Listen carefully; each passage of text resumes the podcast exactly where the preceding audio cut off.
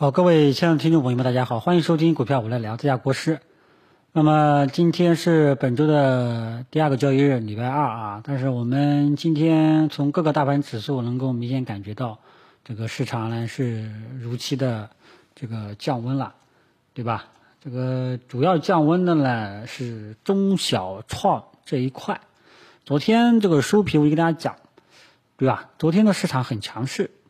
但是总感觉缺点什么。啊，然后有一朋友说是去的是中小创啊，结果今天中小创呢这个下跌，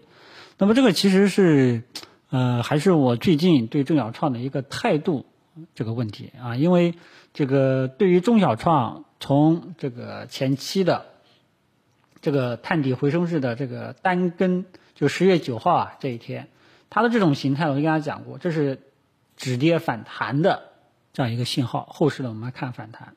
啊，但是记住了这个性质呢还是。反弹的这样一个性质，所以中小创呢，大家可以明显感觉到，你要是近期只能做短线，做短线你起码还能保住你的利润，啊，所以这个呢就是我对中小创一个态度啊。近期呢虽然说这个表现比较不错，但是呢我的态度呢还是一个呃反弹的这样一个态度，基本上是建议大家做短线。所以说这个思路呢，我们目前来说这个策略我们是正确的。啊，那么今天这个中小板和创业板这个低开低走，最主要原因还是科技板、科技板块走弱。这个是主要是由于里面的一些好像是说是这个业绩报表不及预期啊。今天这个中小创里面大概有四四五十股票都是跌停的啊。你像这个数字货币这里面呢，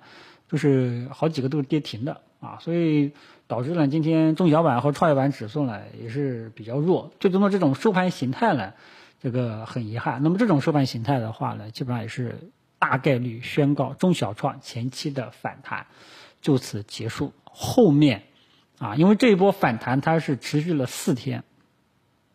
对吧？那么后面基本上应该不会再持续了，很有可能会震荡反复。那么什么叫震荡反复呢？就是说你前期这一波反弹，你要是买进去了。都有短线的盈利，也可以及时的出来。后市一旦这种反弹结束的预期出现了，后面的就持续性就不好了。即便你这个股票今天，对吧，跌的太多了，盘中这个反抽了，啊，但是呢，能不能出来是要画成问号的。持续性呢，肯定不会像之前这么好。所以今天要给大家对于中小创下这样一个结论了。今天这种走势基本上也就宣告这个中小创，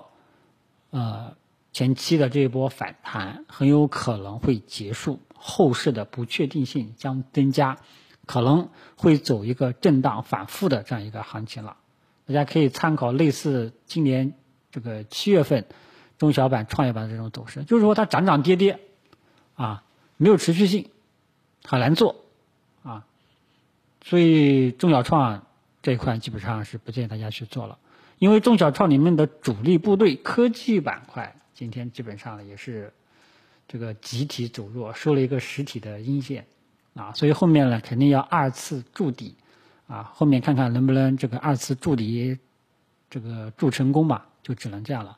啊。所以之前呢是建议大家，咦反弹的这个预期出来了，大家可以做反弹。今天啊，我们开始对中小创建议大家观望了，后市的操作难度呢比较大，这点大家记住了。啊，所以昨天周五呢，建议大家减持呢。目前来看，这个思路呢也是对的，主要是由于大家一定要记住，就是手下跌好好的，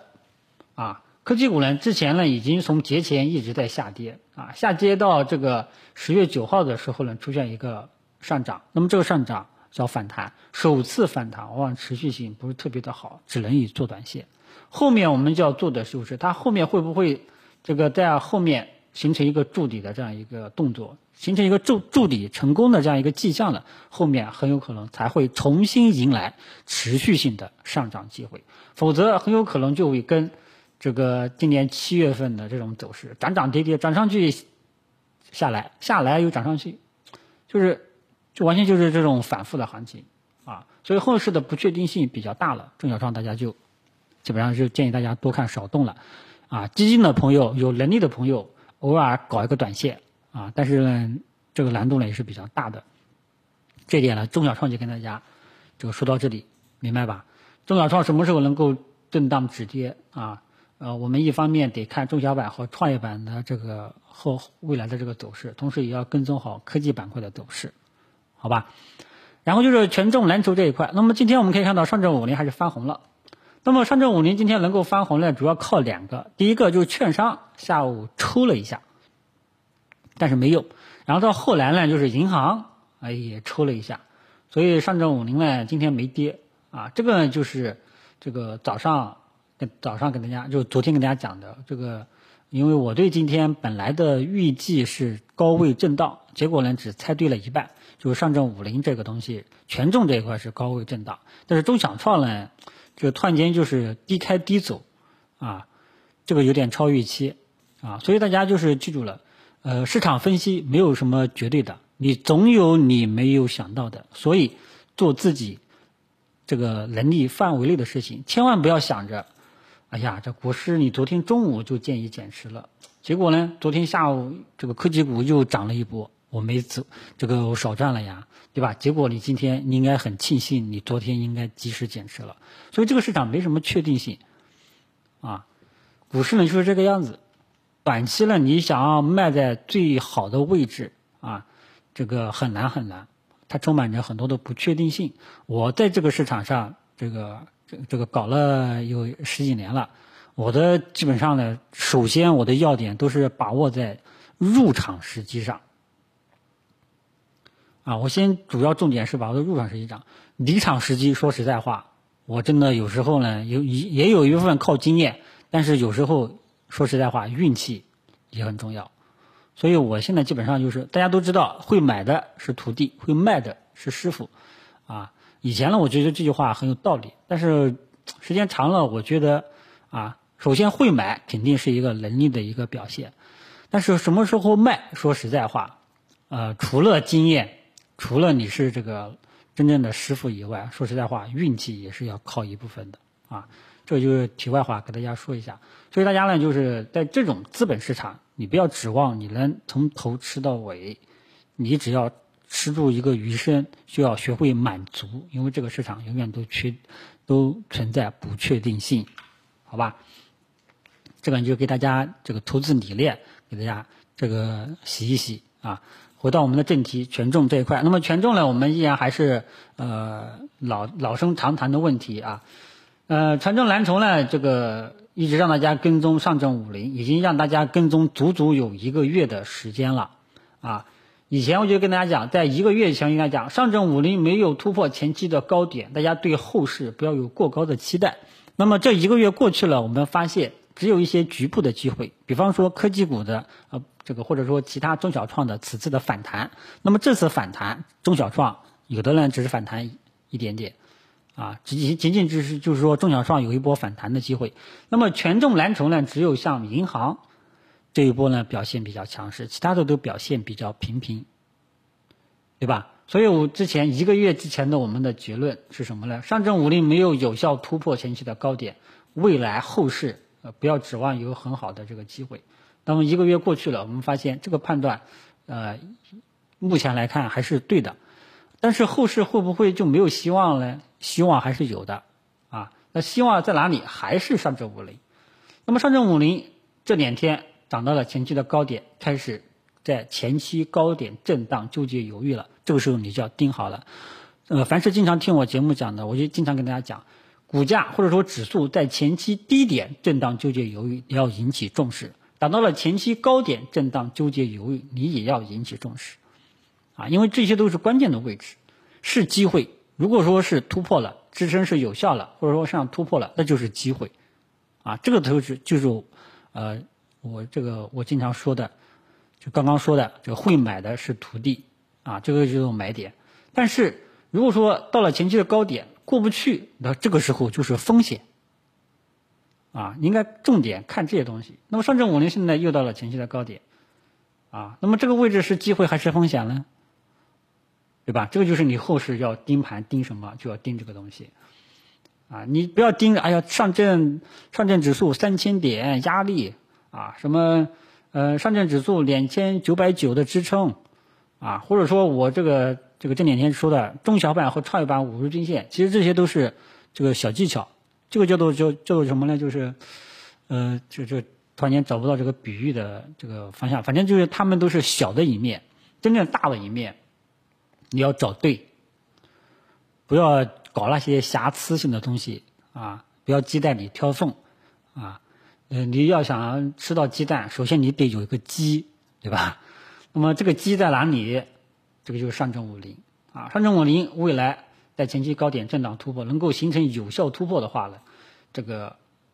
四季度啊，我记得我记得一个月前是这么说的，上证五零能够未来如果说能够形成一个有效突破，四季度才有比较好的行情期待，否则基本上都是小打小闹啊。所以大家记住了，就是大的格局方面呢，我们依然还是重点跟踪上证五零。当前上证五零已经在关键位置了，啊，未来能不能形成突破，还是受阻，还是受阻回落，这是我们这个后面跟踪的重点，知道吧？上证五零要是会受阻回落了，这个这个市场后面基本上也是没什么大的机会了，这个大家注意一下，好吧？那么今天这个这个收评主要内容就说完了。主要有两大观点，第一个观点就是中小创这一波自十月九号探底回升反弹，这一波反弹行情大概率就此结束了，后市的不确定性会比较大，啊，操作难度也会加大，基本上就不建议大家盲目的去做了，好吧？呃，第二个观点就是未来我们的盘面跟踪的重点依然还是上证五零在前期高点在三千多点这一带的表现。看看能不能形成有效突破。如果说无法形成突破，后市下跌的概率就会加大，到时候整个市场依然会继续降温，啊，很有可能又会回到牛逼市了，啊，所以大家这个注意一下，啊，上证五零呢，我之前我在一个月前就让大家跟踪了，我说上证五零没有突破，后面基本上没有什么好的行情。大家可以看到，啊，后面基本上的确是没有行情。此时，而这段时间呢，中小创呢就是一直在跌，对吧？我记得是九月十一号啊，九月十一号之后呢，中小创就一直在跌了，上证五零呢也在调整，